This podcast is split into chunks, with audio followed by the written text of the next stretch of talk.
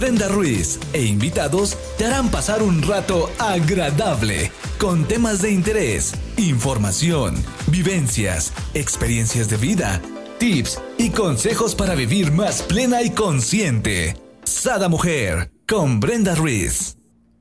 Muy buenos días, queridos amigos. Les doy la bienvenida a un nuevo programa de Sada Mujer. El día de hoy tenemos con nosotros a nuestra queridísima psicóloga, terapeuta, tanatóloga, Arlene Cepeda, con este tema que nos lo pidieron y con mucho amor fue creado, el divorcio, el amor en el estilo antisocial. Mm, a ver, desmenúzanos nada más despacio. Bienvenida, mi querida Arlene.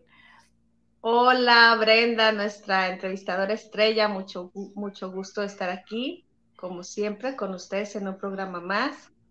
Y eh, nos solicitaron este tema, un tema que hemos preparado, como dijiste, con mucho cariño y de manera muy, muy especial, eh, en el sentido de cuando nos divorciamos, eh, en el hablar simplemente del divorcio ya es un tema complicado muchas veces en la familia, ¿no? Y bueno, atendemos esta petición ya que alguien nos solicitaba y con mucho interés nos nos piden hablemos de este tema, porque al divorciarnos no nada más eh, las personas que están en el proceso de divorcio viven el duelo de pareja, sino que se viven múltiples duelos, desde el duelo de la casa, el espacio, los hijos, y tiene un impacto en todo el sistema familiar. Además, que veíamos que hay un sistema de creencias, eh, que eso vamos a abordar en el tema de hoy, como cuando la persona que toma conciencia que está en, un, en una relación disfuncional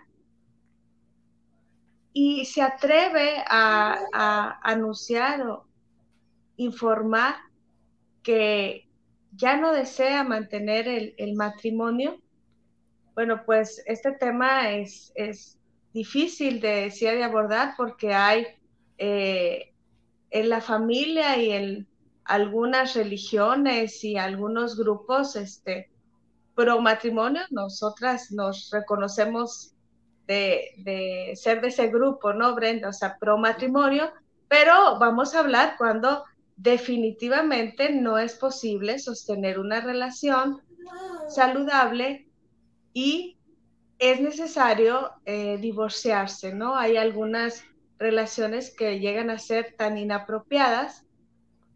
Y hoy vamos a hablar de ese tema porque, por sorprendente que parezca, eh, hay muchas veces indicadores que es evidente que esa pareja eh, no debería de estar haciendo nada juntos. Sin embargo, eh, pues la realidad nos dice otra cosa, ¿no? Vemos en nombre del amor muchas conductas, muchas veces irracionales. Y me gustaría que platicaras un poquito eh, lo que te sorprendía a ti de por qué nos solicitaban este tema de esa irracionalidad cuando tú vas y le consultas a la mamá, a la abuela, a los más cercanos, me quiero divorciar y que muchas veces en su muy buena intención, eh, lejos de ayudarte a que tú salgas de una relación que está siendo eh, altamente complicada o conflictiva, te alientan a, continuar en una relación que a todas luces te está haciendo daño. Claro, porque digo, como yo lo viví en carne propia y muchas personas lo han vivido y ahorita lo está viviendo, una, una personita que nos pidió que hiciéramos este programa, y es cuando yo entendí, ¿no? Y te comentaba, cuando te pedí que lo realizáramos, digo, ay, ya entendí por qué tuve yo que vivir lo que viví, porque entonces empatizo y entiendo el dolor que está viviendo esta persona cuando les dice a su familia que, que se, que toma la decisión ¿no? de divorciarse y la familia se vuelca a es tu cruz, estás mal, los hombres pueden hacer eso, es normal y bla, bla, bla, ¿no? En, este caso particular que, nos hablan es así como, bueno, es que en Sinaloa los hombres está permitido y es común que hagan esto, esto, lo otro. Yo decía, bueno, ¿y en qué, en qué mundo la Biblia dice si eres de tal región puedes o si eres de tal región no? No, o sea, sí estoy de acuerdo que es la cruz o la persona, porque no la quiero ver como una cruz, la persona que nosotros decidimos para unirnos y crear una familia y crecer juntos. Pero también hay que tomar en cuenta que cuando tomamos esa decisión, muy probablemente no estábamos en todas nuestras capacidades mentales correctas como para decidirlo, ¿no? Entonces, he, aquí, o también las personas cambian y no necesariamente siempre cambiamos para bien, podemos cambiar para mal, ¿no? Entonces, está toda esta situación donde cuando tomas esta decisión, lo mínimo que necesitamos como seres humanos es la escucha y el apoyo, aceptación de nuestros seres queridos, ¿no? De nuestros padres, de nuestros hermanos. Y no necesariamente estoy diciendo que estén de acuerdo con lo que hagamos, no, porque para ellos su visión de vida puede ser otra y ellos pueden permitir a lo mejor vivir en un matrimonio peor, ¿no? Y, permanecer juntos porque así es la elección de ellos, pero sí respetar y aceptar nuestra decisión y ser escuchados y apapachados. Creo que eso es muy importante para cada una de las personas que están pasando por esto, porque créanme, no es nada, nada fácil. Bueno, ahorita que tomas, tocas el, el punto sobre cada quien su cruz, hay un señor, un teórico psicoanalista, que habla sobre cargar la cruz. Es un señor de nombre Rogelio Díaz Guerrero. Tiene un instrumento de medición muy interesante donde podemos medir los psicólogos, las personas que nos dedicamos al área clínica, la fuerza personal de alguien. Es un instrumento que yo eh, he utilizado y eh, él habla de, esa parte del mexicano, de cargar nuestra cruz. Ahorita que hablaba sobre qué tolera cada quien en función de la relación de pareja. Vamos a hablar precisamente de esa parte, hasta dónde es sano y dónde ya no es sano o dónde no es normal, por así decirlo, el cargar con, con esa cruz, con ese tipo de personalidades que ya hemos mencionado en algunos otros programas sobre estilos afectivos altamente complicados.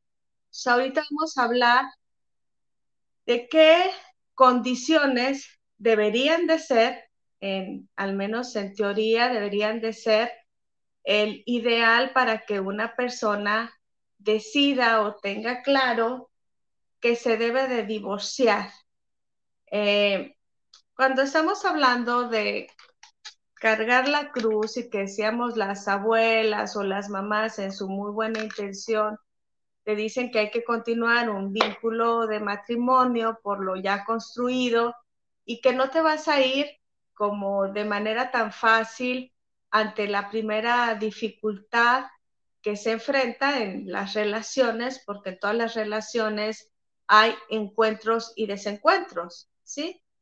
Ah, vamos a hablar de manera muy, muy específica de en qué casos sí hay indicadores, eh, acciones concretas en las cuales las personas deberían tener claro que sí se tienen que divorciar. Te voy a pedir, por favor, Brenda, que nos leas la parte principal ahí al inicio de un texto de Virginia Satir, que es una eh, psicóloga eh, que ha trabajado mucho el tema de autoestima y donde nos habla de que las relaciones humanas idealmente deberían de ser armónicas y que en las relaciones de pareja, claro que todos luchamos y buscamos tener relaciones saludables.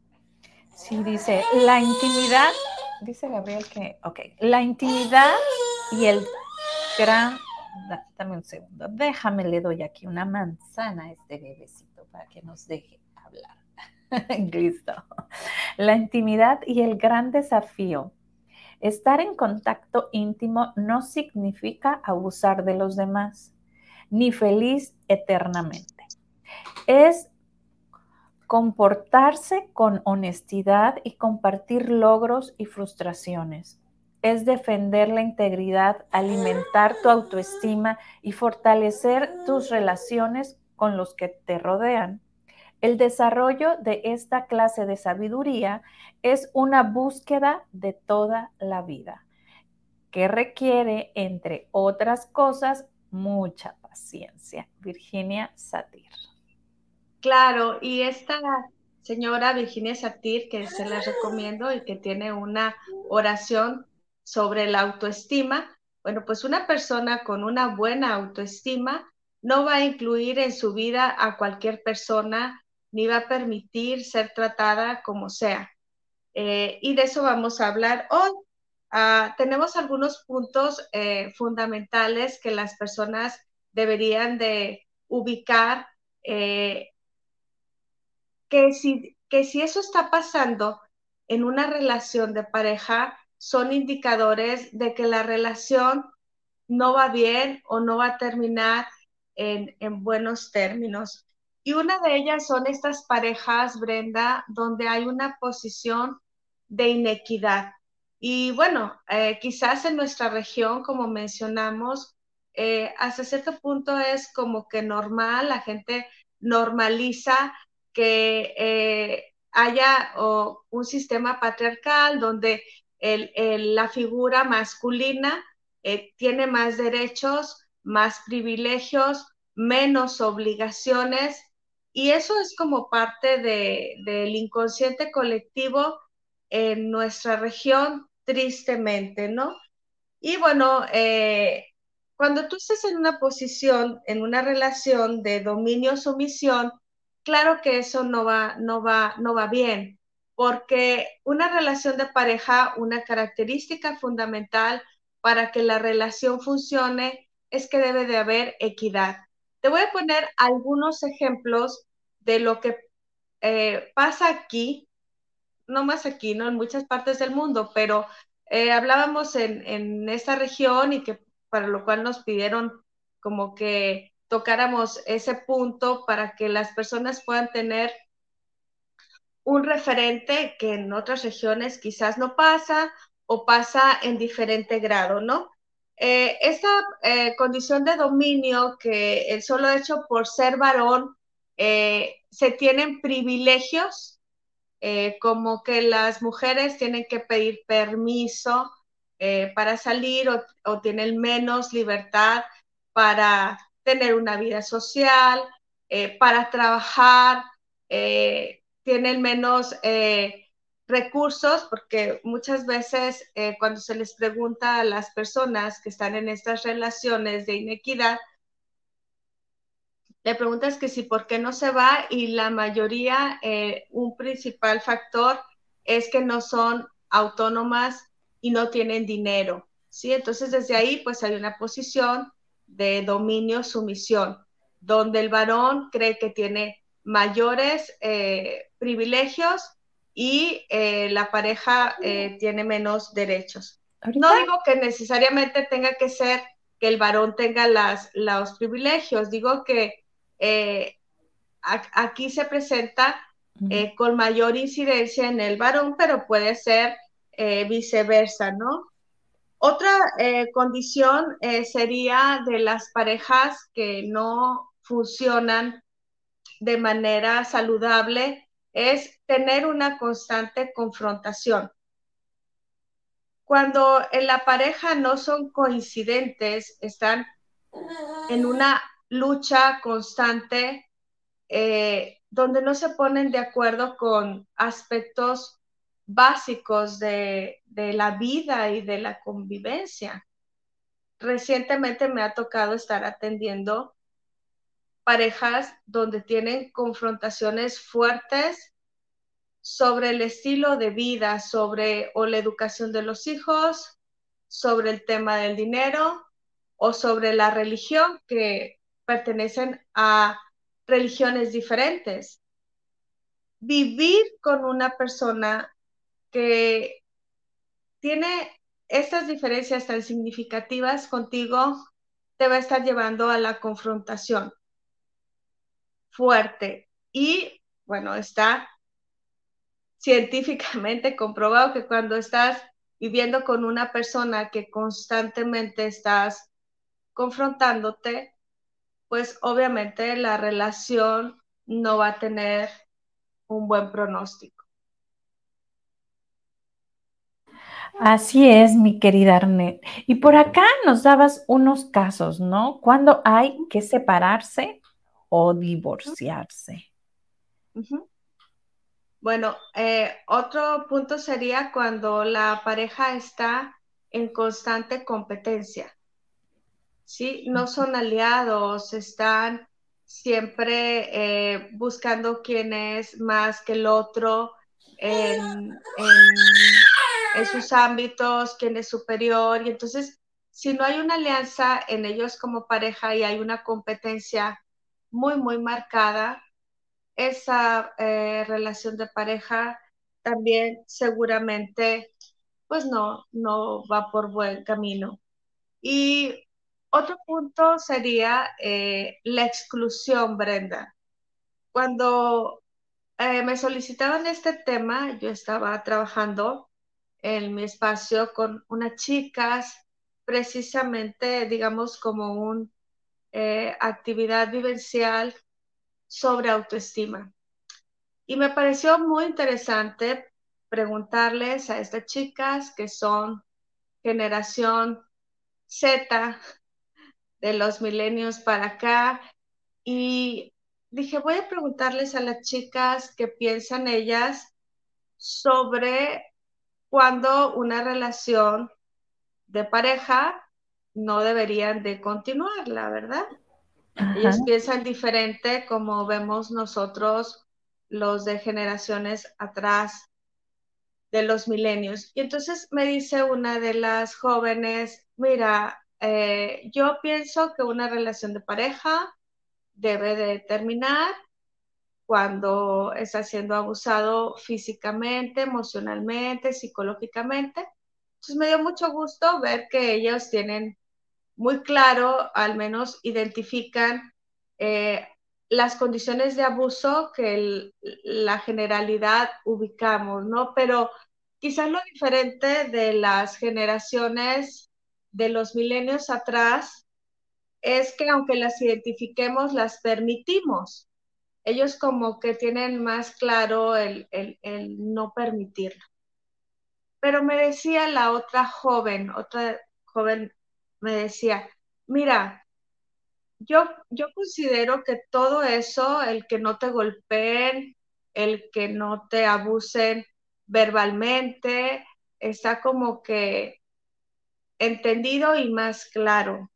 Pero a mí me gustaría que hablaras en, tu, en el programa, que hablaran sobre esos aspectos sutiles de los cuales no se habla, que te lastiman mucho. Yo le decía, a ver, ponme un ejemplo. Y ella me decía, cuando tú estás en una relación donde de manera sutil el novio o la pareja te anula, donde es evidente que si es el novio deberías de ser tú quien te dé atención, eh, afecto, cariño, y tú te estás dando cuenta de que no es así, que... Pero son cosas tan sutiles que te hacen sentir, me decía ella, muy mal, pero de las cuales no se habla. Y cuando tú las hablas, tú te vuelves la personalidad tóxica. Exacto. Y de eso, bueno, pues eso preparamos precisamente porque hay que irse cuando aparecen estas cosas sutiles y que cuando tú las hablas, eh, pareciera que eh, quien está mal es la persona que tiene claro que no tiene que permitir la condición de abuso.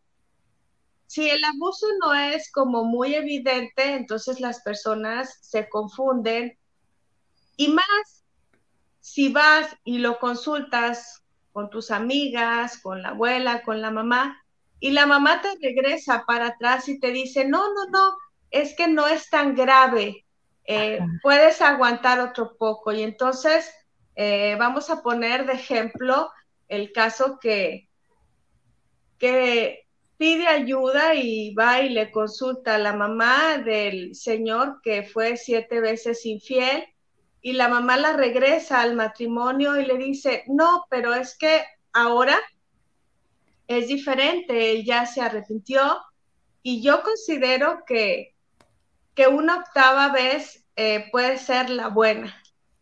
Entonces vamos a hablar precisamente. O sea, olvídate de las otras siete, nulifícalas. Ajá, entonces vamos, vamos a hablar precisamente de cuándo te están anulando, de cuándo nos están excluyendo y que se empieza a normalizar y, las personas se empiezan a someter así como con resignación y desesperanza, creyendo equivocadamente que la vida de pareja o el amor, si tú pones una expectativa mejor, eh, es imposible, ¿no? Eh, eh, como que esto es el amor. Y además de este caso que, que mencionamos, me gustaría mencionar dos casos más que eh, en mi práctica clínica me tocó y que son realmente, este, sorprende que personas con atributos en todos los sentidos eh, deseables, inteligentes, hayan permanecido en relaciones eh, afectivas tan inadecuadas, creyendo que eso es lo normal, ¿sí? dos casos de dos eh, personas que estuvieron en una relación de pareja durante mucho tiempo, el matrimonio, no habían sido iniciados sexualmente antes del matrimonio y entonces eh, prácticamente no tenían vida amorosa, vida sexual, pero como no conocían nada, creían que eso era normal. Hasta que acuden a terapia y después de un proceso de psicoterapia, empiezan a darse cuenta de todas las carencias que tenían, incluyendo las afectivas, las sexuales, y se dan cuenta de que estaban viviendo en una relación donde estaban siendo maltratados, ¿no?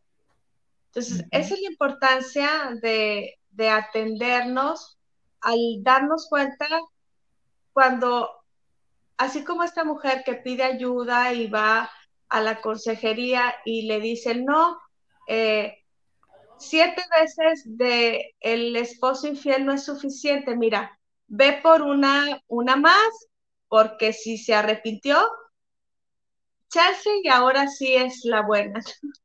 Entonces, no, vamos a hablar Tú eres la grosera, o sea, no le estás dando la oportunidad, tú eres la grosera, la intransigente, este, que no te ves, que se arrepintió, cómo no tienes corazón, ¿no? Entonces, todo, imagínate cómo se siente esa mujer que el amor de su vida le ha puesto uno y otro y por fin se siente fuerte para tomar la decisión y todo mundo la tacha de la que está mal, de la loca, de la inconforme, de la no coherente. Claro, porque si te desajustas al convivir, eh, de, de esos perfiles vamos a hablar hoy. En este programa programamos tres de los perfiles de conducta antisocial en un estilo eh, afectivo eh, que te lleva a vivir en una condición eh, emocional y psicológica donde te va a desajustar. O sea, hay estilos afectivos que es seguro que te van a complicar la vida, no solo la vida amorosa, tu vida. Entonces, Aquí, Arlen, los infieles, ajá. Tú bien sabes que yo me dejo guiar por el Espíritu Santo. Y se me vino ahorita a la mente algo que viví que jamás he compartido, lo voy a compartir porque probablemente alguien está viviendo una situación similar. Eh, en esos momentos donde yo vivía mi divorcio y era rechazada no solamente por la sociedad, sino por la familia, eh, me hacían ver que yo estaba desgraciando la vida de mis hijos, ¿no? Así tal cual eran las palabras de mis hermanos, o sea, les estás desgraciando la vida a tus hijos. Entonces, en alguna ocasión, estuve a punto de quitarme la vida debido a no porque yo estuviera mal en mis decisiones y yo me sintiera mal, sino en mi mente estaba, les voy a dejar una mejor vida a mis hijos, si yo me muero, ellos van a estar mejor, si yo me muero, ellos van a estar felices, ¿no? Ellos van a ser aceptados si yo me muero. Entonces, bendito Dios, en ese momento llegó una tía que me dejaba unas cajas y empezó a timbrar, a timbrar, a timbrar. A lo mejor hubiera tenido el valor o no de quitarme la vida, no lo sé, pero hice un intento y eso está mal y me arrepiento y, le pido perdón a Dios. Pero ¿cuántas mujeres o hombres no estarán pasando por esa situación similar donde te hacen ver que estás mal al tomar tus decisiones y llevas al, al, ¿qué es lo que más adoras? Tus hijos. ¿Quieres que estén bien? Bueno, yo soy el problema y les estoy desgraciando la vida, pues me quito yo la vida, ¿no? Esa era mi solución porque yo no iba a vivir con alguien donde no podía haber una, una relación armónica, ¿no? Amorosa. Y cuando estás en esa encrucijada donde eh, todos estos elementos que se conjugan, eh, llegas a un extremo de fragilidad en tu fuerza personal y tus defensas psicológicas, empiezas a creer eso que te están diciendo y entonces ya no estás confiando en tu propia percepción, porque si la mayoría te está diciendo que la que está mal eres tú, porque un criterio de normalidad es lo que la mayoría dice.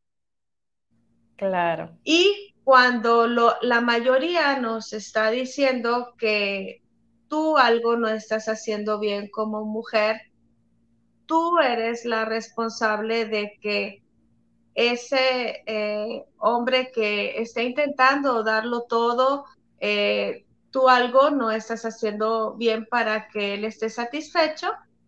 Y de, decía, de eso vamos a hablar ahorita, porque ese es uno de los criterios, Brenda, y que vamos a hacer hincapié en él, es esta parte de, sentirte culpable eh, en las relaciones de inequidad, vuelvo a la parte de cuando las relaciones culturalmente son inequitativas y esto es socialmente aceptado. O sea, tú como mujer, si el sistema familiar o el grupo familiar no está funcionando, es porque tú algo no estás haciendo bien.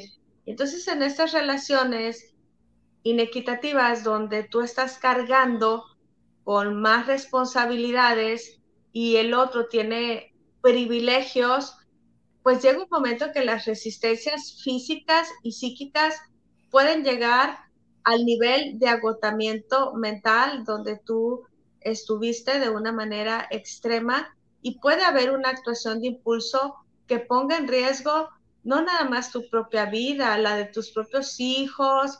Eh, es un problema, decía, realmente de salud mental romantizar el amor o la relación de pareja al punto donde nos digan que hay que aguantar todo con tal de tener una relación de pareja. Entonces me gustaría mucho, bueno, te agradezco el que nos compartas esto porque exacto, va a tocar eh, a muchas personas el hecho de que tú viviste algo así, eh, muchas personas están viviendo algo así y por vergüenza, culpa, por miedo, no se atreven a reconocer que hay que terminar una relación que es inadecuada por miedo a esa presión social de lo que hablábamos, eh, eh, la familia o el sentir que ellos están siendo responsables de fragmentar la familia. Entonces voy a pedir, ahí vienen unos puntos donde nos dice cuando sí tenemos que divorciarnos. Hay que divorciarse cuando las personas se sienten desdibujadas o anuladas también cuando sienten que es menos de lo que en las de lo que es en otras relaciones. Si tu pareja le hace sentir que posee menos belleza, menos inteligencia y menos habilidades, hay parejas le hacen creer que tienen menos atributos físicos deseables o menos cualidades por inseguridad. ¿Continúa con los otros puntos o hacemos pausa? No, eh, nada más voy a eh, eh, explicar esto, perdón, donde muchas veces el que se enamora del otro, bueno, se enamora por cómo es, le gusta todo eso que comentábamos, tu alegría, el, tus atributos físicos deseables, el que seas sociable, pero ya a la hora de estar en la pareja empieza a limitar esos aspectos y muchas veces eh, ese, ese eh, estado en el que tú estabas de donde te, te sentías así como menciona ahí, desdibujado. No soy yo, esto no es mi esencia, no es mi naturaleza, no soy la persona que soy.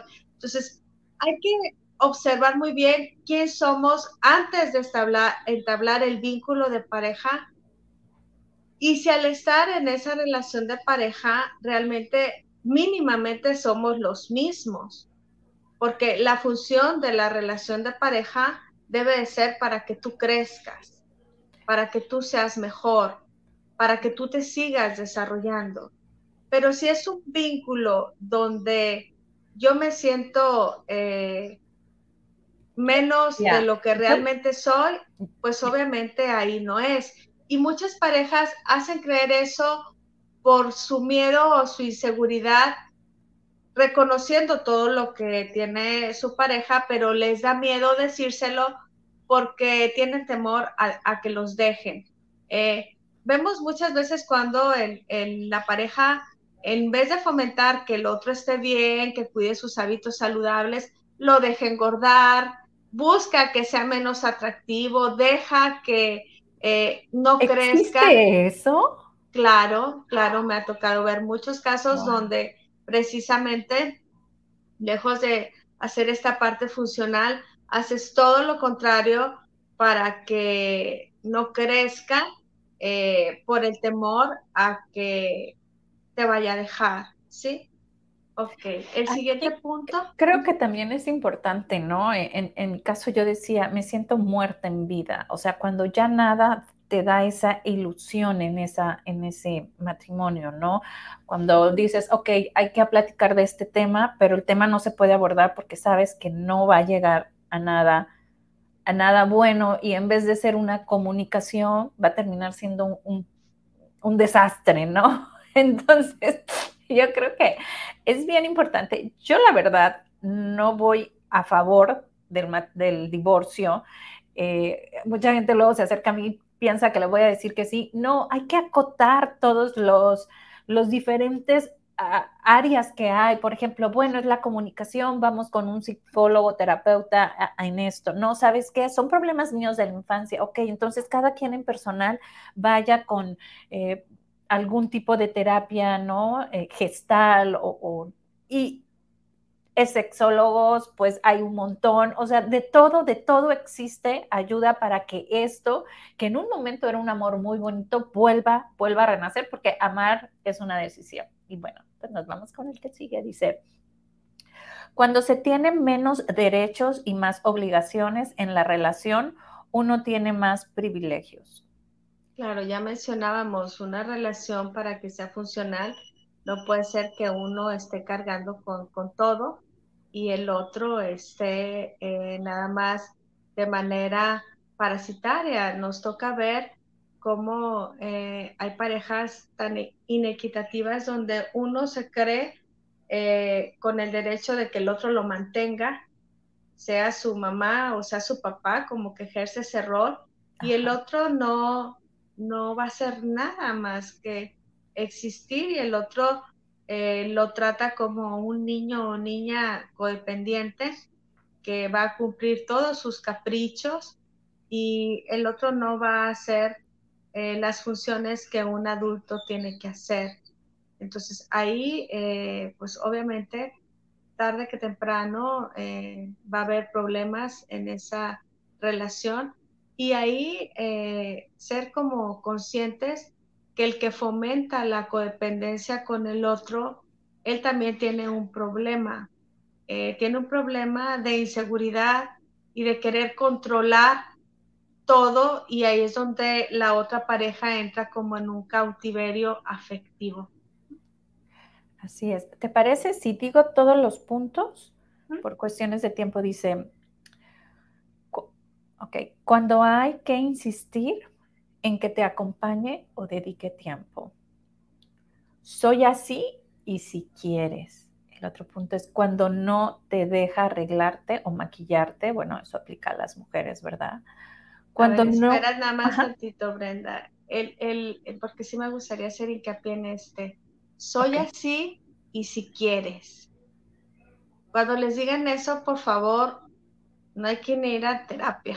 Váyanse de ahí. difícilmente va a cambiar aún y con la terapia. Cuando alguien normaliza así la violencia, que hablaba sobre estas partes como, como decía la niña sutiles, pero a veces no son tan sutiles. El que dice así soy, si te gusta bien y si no, hazle como sea. Me ha tocado eh, relaciones tan inadecuadas donde el que dice así soy, así soy, no voy a dejar droga y alcohol, así soy, no voy a dejar otras mujeres, así soy, puedo llegar, entrar y salir a la hora que yo quiera, así soy, eh, me gusta eh, ser infiel, drogarme, cualquier conducta antisocial de los eh, tres estilos afectivos que hablaba, infidelidad, violento, sí, así soy, eh, voy a decir groserías y, no voy a cambiar. Entonces, de los perfiles más complicados que dicen así soy, son los adictos, los eh, infieles, así soy, no voy a cambiar. Y las personalidades eh, también este, eh, seductoras, ¿sí? También difícilmente van a, van a cambiar. Te va a convencer una y otra vez de que quien está mal eres tú, que bajes tu expectativa de pareja porque él no va a cambiar entonces tú tienes que bajar tu expectativa de pareja que es alta. Ok, mira, cómo nos voltean la tortilla, ¿no? Dice, cuando no considere tu tiempo y minimice tus planes. Si te controla o intenta controlarte.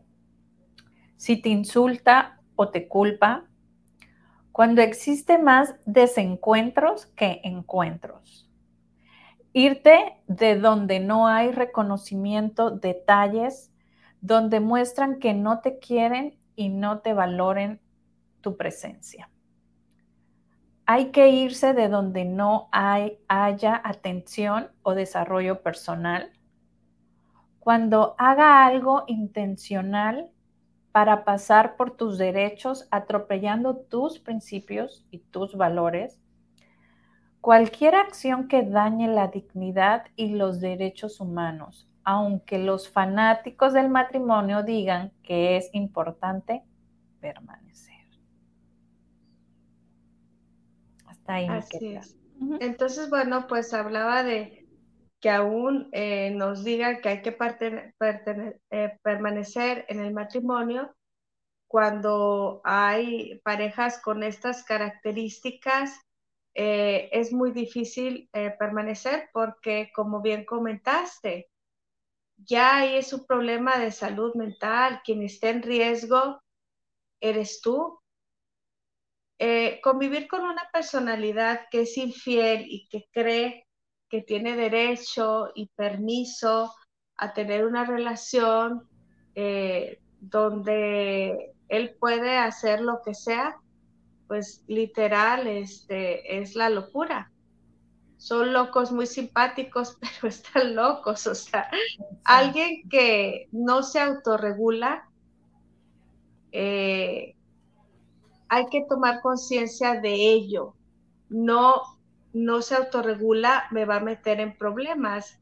Y ahí eh, mencioné algunas características, Brenda, me gustaría que si las puedes leer por ahí sobre las características de estos perfiles, el perfil del golpeador, el perfil del infiel, ¿sí? el perfil de... de... Antisocial. Ajá. Dice, ¿por qué hay porque hay personas que se enamoran del amor antisocial. Dice, por la adicción al peligro. El creer que necesitan sentir emociones fuertes, ejemplo, como bien decías, ¿no? Un loco simpático. Dice, se pueden relacionar saludablemente con un perfil antisocial, el seductor o el golpeador o el violento. No, no se pueden relacionar de manera sana aunque decida anularse a sí mismo para seguir con la persona amada. Las personas antisociales, al igual que algunas personalidades muy extrovertidas, necesitan tener emociones intensas para sentirse vivas y equilibradas.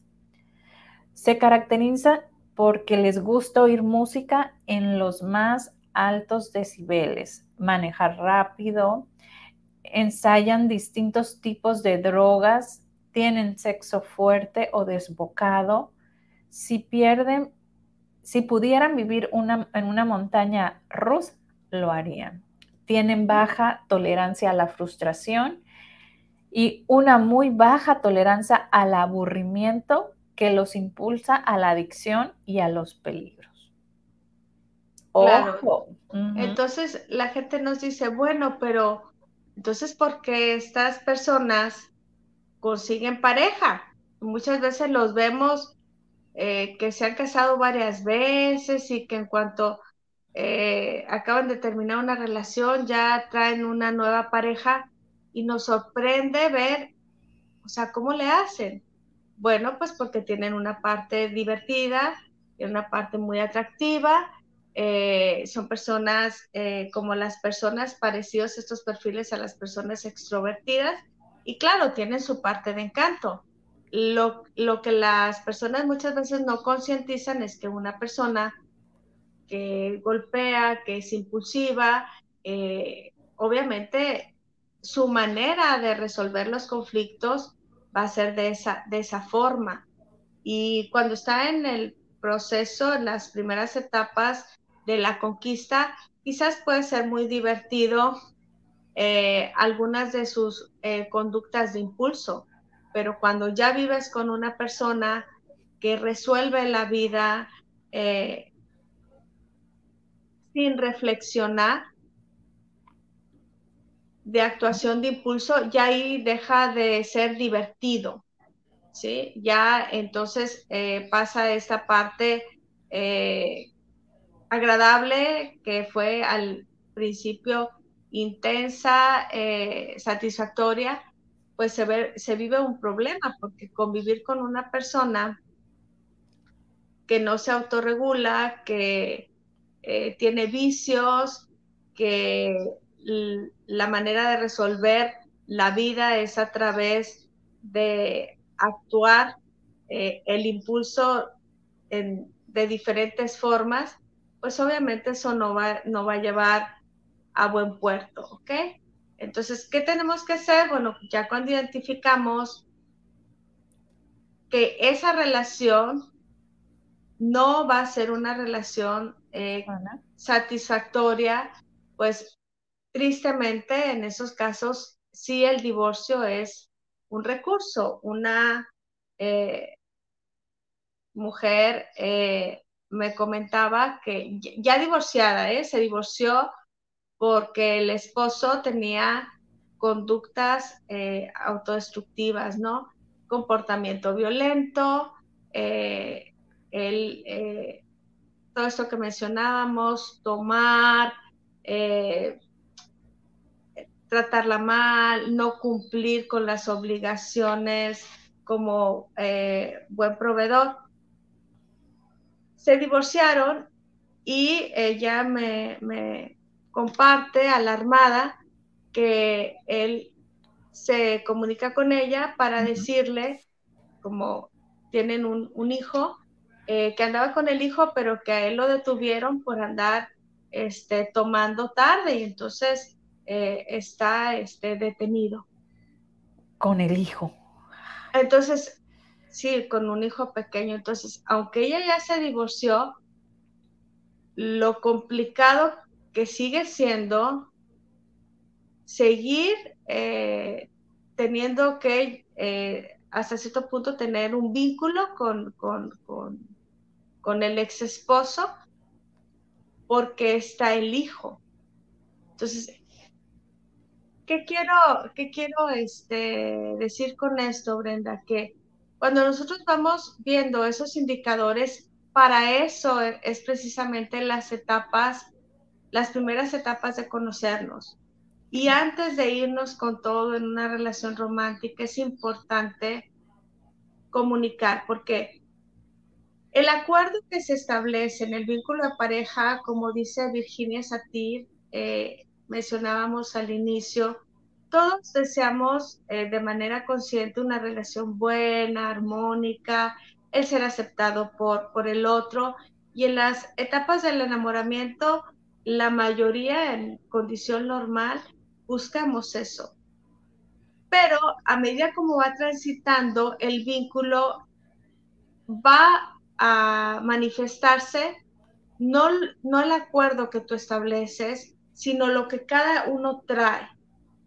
Lo que cada trae en su, en su mundo interno, en su bagaje. Exacto. Y entonces tú puedes llegar a un acuerdo, sí, pero resulta que si tú no platicaste o no descubriste cuáles eran sus valores, su forma de resolver la vida, cómo se comportaba en los diferentes eh, escenarios, ya cuando estás en el vínculo de pareja y empieza a salir la manera como resuelve la vida, cómo reacciona cuando está ante una situación de peligro, de riesgo, de frustración. Entonces las personas se desencantan muchas veces del amor y dicen, bueno, entonces es que el amor no existe o que el amor no es para mí o por qué no me están funcionando eh, las cosas y caen en esta condición que tú nos compartías de desesperanza, de, a ver, entonces es que tengo que aguantar o permitir abuso y el abuso es condición normal del amor. Claro que no. Entonces, eh, la intención de este programa es hacerle ver a las personas que las personas empiecen a tener un interés primero de autoconocimiento. Cuando nosotros nos conocemos y sabemos cómo funcionamos, empezamos a trabajar nuestra autoestima. Si alguien viene y me quiere tratar mal de la forma que sea, así sea con este tipo de abuso, de violencias invisibles, esas como sutiles, de broma en broma, un comentario que te degrada, eh, el, el, decíamos, el tener que pedir compañía o atenciones que la pareja ya debería de tener claro que deben de existir porque son parte de un vínculo de intercambio afectivo sano creo que cuando tú tienes que explicar, así como todos los puntitos que decíamos, cuando tú tienes que explicarle a la pareja las cosas que tiene que hacer, ahí no es. Cuando tú le tienes que explicar eh, qué cosas tiene que hacer como parte del vínculo amoroso, tú le tienes que explicar, tú le tienes que exigir. Entonces, esa persona no está en esa misma frecuencia de intercambio afectivo sano. Cuando tú estás en una relación, en un vínculo afectivo sano, no tienes que pedir ni compañía, ni atenciones, ni afecto, porque ese se va a dar de manera natural, sin que lo tengas que exigir. Así es. Pues muchísimas gracias. ¿Qué crees? El tiempo se nos acabó, pero antes de irnos, yo quiero comentar algo. Para las personas que no saben, eh, bueno, soy divorciada hace ya 14, 15 años, ya no sé qué tanto, pero mi matrimonio por la iglesia fue nulificado hace como unos dos años y eso fue gracias a Arlene, donde, eh, ¿no? Te, bueno, varias gracias que te tengo que dar, ¿no? Una fue cuando somete eh, el papá de mis hijos para la anulación del matrimonio, es donde me llaman a mí y tengo que acudir a terapia con Arlene para verificar, ¿no? O sea, realmente si hubo un matrimonio como tal o no, ¿no? Ella está avalada por el obispado, para las personas que no lo sepan, y corrígeme Arlene si digo algo mal. Este, y posteriormente, pues viene esta anulación, pero más allá de eso, que para mí, la verdad, no importaba, pero es algo tan ligero para cuando me dicen, es tu cruz, y yo, no, o sea, hasta, hasta el mismo Papa dijo que estaba pensando en no sé qué cuando decidió casarse, ¿no? Entonces, pero al mismo tiempo, el ir y acudir a terapia con ella me ayudó a tener el matrimonio que hoy tengo, a decidir ah. si casarme, ¿no? Porque hoy por hoy digo, híjole, ¿en qué momento fue? Bueno, pues fue gracias a Arlene y a todo este trabajo que, hice con ella. Eh, se las recomiendo, en verdad, si tú estás pasando por alguna de estas situaciones, eh, consúltala. Eh, igual las consultas son en videollamada en caso de que estés en otro país que no sea México, en Sinaloa. Entonces, bueno, yo agradecerte, agradecerte por todo el trabajo que has hecho en mí y más por el trabajo que aportas a todas las personas y tribu de Sada Mujer. Muchísimas gracias, mi querida Arlene. Gracias, gracias por tus bonitas palabras, no me las esperaba.